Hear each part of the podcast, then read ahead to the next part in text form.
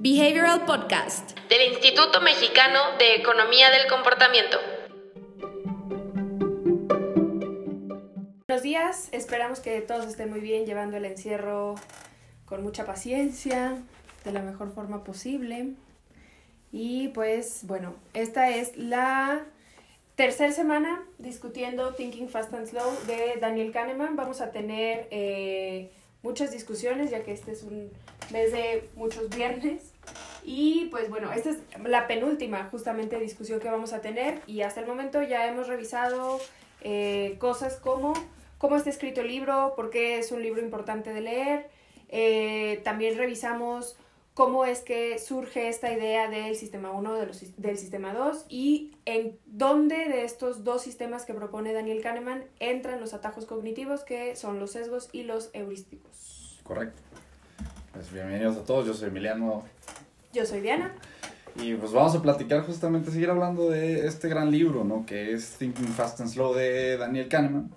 Justamente, ¿no? Como menciona Diana ahorita y como hemos hablado, el libro es un libro muy extenso, cubre distintas etapas de la investigación que hace Kahneman, ¿no? Pero eh, en esta parte ya estamos llegando justo a la antesala de lo que sería teoría de prospectos. En este punto, digamos, es donde Kahneman empieza a tocar justo el tema de sobreconfianza, ¿no?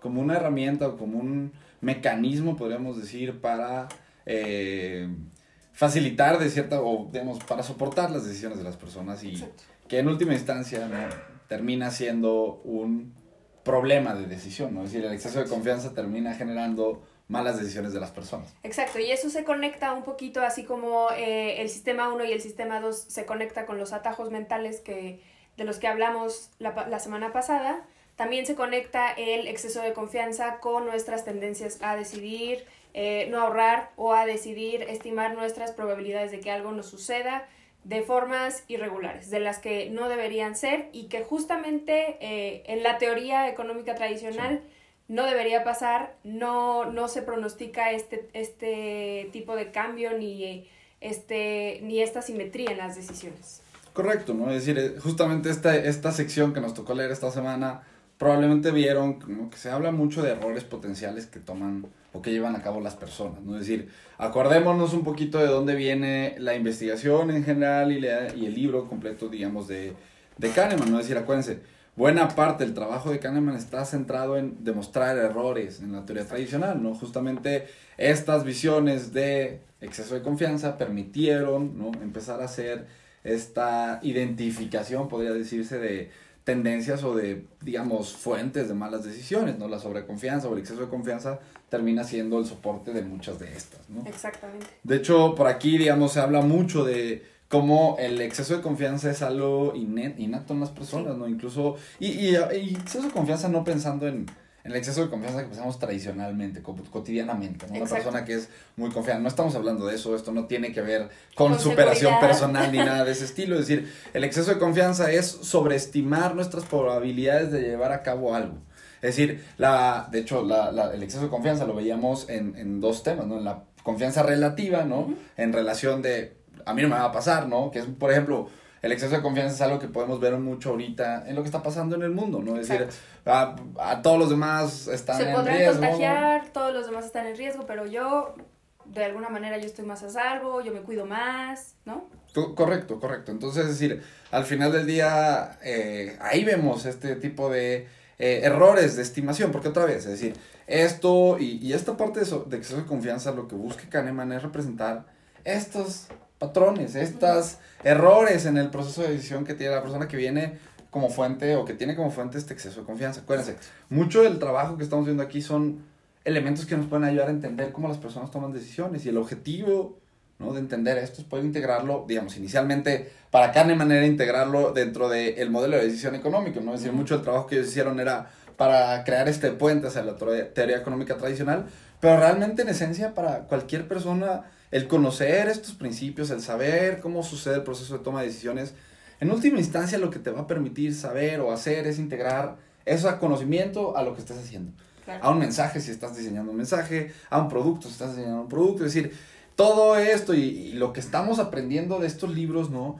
el objetivo es ver que robustece nuestro entendimiento del proceso de decisión y robustecer el proceso de decisión o el entendimiento nos permite integrar esos conocimientos a lo que estemos trabajando y diseñando, ¿no? Les digo, es muy claro y muy tangible verlo en un mensaje. Si pensamos en un mensaje, ¿no? O si pensamos en una campaña de, de comunicación, pues justamente saber que las personas tenemos esta tendencia inherente a tener este exceso de confianza al estimar nuestras probabilidades de caer, como dice Diana, en un en una enfermedad, ¿no? De hecho, esto le pega mucho a la gente que trabaja, por ejemplo, en seguros, ¿no? Sí. todas las decisiones de seguros, todas las decisiones de ahorro, muchas veces es, a mí no me va a pasar, le va a pasar O a yo, demás, ¿no? o en algún momento más yo también lo voy a hacer. Por ejemplo, es ese exceso de confianza de ahorita no ahorro porque después me va a ir mejor y estamos casi seguros de que nos va a ir mejor y en ese momento es cuando sí nos vamos a poner a ahorrar, en ese Correcto. momento es cuando nos vamos a poner a hacer ejercicio, en ese momento es cuando vamos a contratar un seguro. O sea, es esta tendencia a eh, pensar que nos va a ir mejor en el futuro, sea lo que sea de lo que estemos hablando, sea para ahorrar, sea para comprar algo. Y mucho de eso viene de la, del- de, la decisión relativa, ¿no? Es decir, acuérdense, dentro de lo que estamos viendo aquí, lo que hemos visto durante las últimas semanas, ¿no? Un elemento muy importante de eh, el entender el proceso de decisión, ¿no? Es entender que las decisiones normalmente no se toman de manera absoluta, es decir, las decisiones al final del día están, como justamente plantea Kahneman, basadas en un punto de referencia. Y esto es muy importante porque el exceso de confianza, justamente la confianza relativa, tiene mucho que ver con estos puntos de referencia y cómo, digamos, las personas terminan interactuando con esta información para poder evaluar adecuadamente o, como sucede en el tema del exceso de confianza, hacer las conjeturas, ¿no? Es decir, mucho de lo que también pudieron leer en este segmento del libro, ¿no? Es cómo, eh, pues, con base, ¿no? En estos pequeños o en esta poca información, pues viene la intuición, ¿no? Sí. De hecho, justamente una de las, uno de los, de los capítulos se llama Expert Intuition, justamente, ¿no? Porque al final del día, esa intuición es lo que hacemos con lo poca información que tenemos en el contexto, ¿no? Exacto, las intuiciones son lo que más se acerca a tener nuestras eh, evaluaciones, justamente. Y bueno, aunque ya les habíamos comentado que este no es un libro Mm. tan eh, en el que puedan sacar tantas aplicaciones, sino nada más es como para irse familiarizando con Sí. los conceptos y tener en cuenta esto para después, bueno, ver cómo puedo diseñar mecanismos que justamente contrarresten este exceso de confianza. Bueno, pues de este exceso de confianza se derivan muchos otros demás principios. A mí se me ocurre, por ejemplo, la eh, contabilidad mental, como lo hablábamos, para saber que en algún otro momento me va a ir mejor, en algún otro momento voy a poder ahorrar y lo voy a hacer. O el descuento hiperbólico, que es preferir ganancias ahorita, inmediatas, aunque sean pequeñas, que recompensas más grandes en el futuro. Y pues bueno, justamente ahí es cuando entran un poquito más estos mecanismos que, de los que nosotros podemos echar mano para justamente contrarrestar estos, este exceso de confianza de las personas, como pueden ser los compromisos, porque si hacemos, bueno, si estamos trabajando con las personas y nos damos cuenta que tienen un exceso de confianza en que ahorita no lo hago, lo voy a hacer después porque me va a ir mejor, podemos echar mano justamente de los compromisos para traer a las personas a un estado como de ahorita, ahorita decide y las personas en ese momento van a poner un poquito más en perspectiva qué deberían estar haciendo y si se comprometen a algo eh, anteriormente es mucho más fácil que lo cumplan y que se apeguen a eso a que sea algo sea una decisión sin un compromiso. Ah, Una parte que me pareció muy interesante y que me gustó mucho de esta, de esta sección que cubre Kahneman es esta parte donde pone un poquito o echa un poquito a pelear a los expertos contra los algoritmos, ¿no? Es bien interesante porque es decir, al final del día, eh, Kahneman, Kahneman justamente habla de cómo estos elementos como el exceso de confianza, como la intuición, afectan los juicios que hace una persona, un experto, ¿no? Entonces, es decir, mucho de, hay un debate de un par de hojitas, ¿no? Si les interesa esto de, de, de los algoritmos y la inteligencia artificial, digamos, es un pequeño eh, este, extracto, son tres, cuatro hojitas nada más, pero es interesante ver cómo, ¿no? Al final del día, eh, estos elementos que están atados al proceso de decisión, que no tienen que ver con el valor de una decisión como tal, tienen efecto sobre lo que está pensando la persona, sobre lo que está decidiendo. Otra vez, el gran objetivo de esto es preparar la antesala para entonces ahora sí, en la próxima semana, presentar lo que es eh, o que lo que va a ser la teoría de prospectos, ¿no? Realmente, acuérdense, estamos viendo primero, o el libro empieza primero hablando de temas de juicios, cómo se da el proceso de decisión, hablamos de pequeños heurísticos, ¿no? Después empezamos a hablar de estos elementos de exceso de confianza y otras eh, cuestiones del proceso de decisión, para entonces ahora sí llegar a la próxima semana a hablar de lo que va a ser la teoría de prospectos, ¿no? Que es pues prácticamente el modelo que plantean Kahneman y Tversky como alternativa a la teoría de la utilidad esperada, ¿no? Exacto. Pero les digo, es interesante porque al final del día esta, esta parte de exceso de confianza es algo que vemos de manera muy cotidiana, ¿no? En, en, en el proceso de decisión de las personas, ¿no? Sí, exacto, en la tendencia justamente a evaluar las probabilidades. Como decíamos la semana pasada que hablamos de los sesgos, la disponibilidad o la representatividad se contrarresta un poquito. Hacemos estos eh, eventos salientes, estos eventos que son como un poquito más trágicos y que llaman nuestra atención, los hacemos más salientes y tendemos a evaluar como ese evento aislado como si fuera un hecho que se podría repetir y que nos podría llegar a tocar a nosotros, justamente con este exceso de confianza de, bueno, a mí no me va a pasar o todos pueden, todos pueden pasarle menos a mí, ¿no? Justamente. Y la semana que viene vamos a estar hablando de la teoría de prospectos y vamos a evaluar un poquito y ahondar en sobre si las personas realmente preferimos ganar o actuamos eh, con base en evitar una pérdida, evitar tener una pérdida, aunque sea eh, pues una ganancia, el, no importa que sea el doble, sino nada más vamos a actuar teniendo en mente que no podemos perder. Y bueno, también queremos justamente eh, anunciarles el libro que va a ser, que vamos a revisar durante el mes de junio.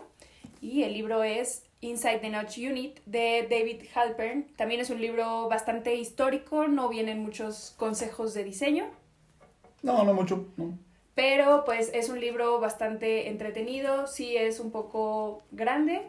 Eh, vamos a preparar una videoreseña para que salga el día de hoy y puedan, puedan acceder a la videoreseña, pero de todas maneras en la página pueden encontrar ya la reseña escrita y bueno, ¿quieres hablarnos un poco sobre este libro? Digamos, es un libro bien interesante porque ahorita hay una pregunta también muy, muy, muy latente, ¿no? ¿Cómo creamos grupos que trabajen con esto? Un poquito el libro lo que cubre es la experiencia del Behavioral Insights Team desplegando un equipo dentro de gobierno, ¿no? Entonces, es decir, ahorita vamos a hacer un pequeño cambio también.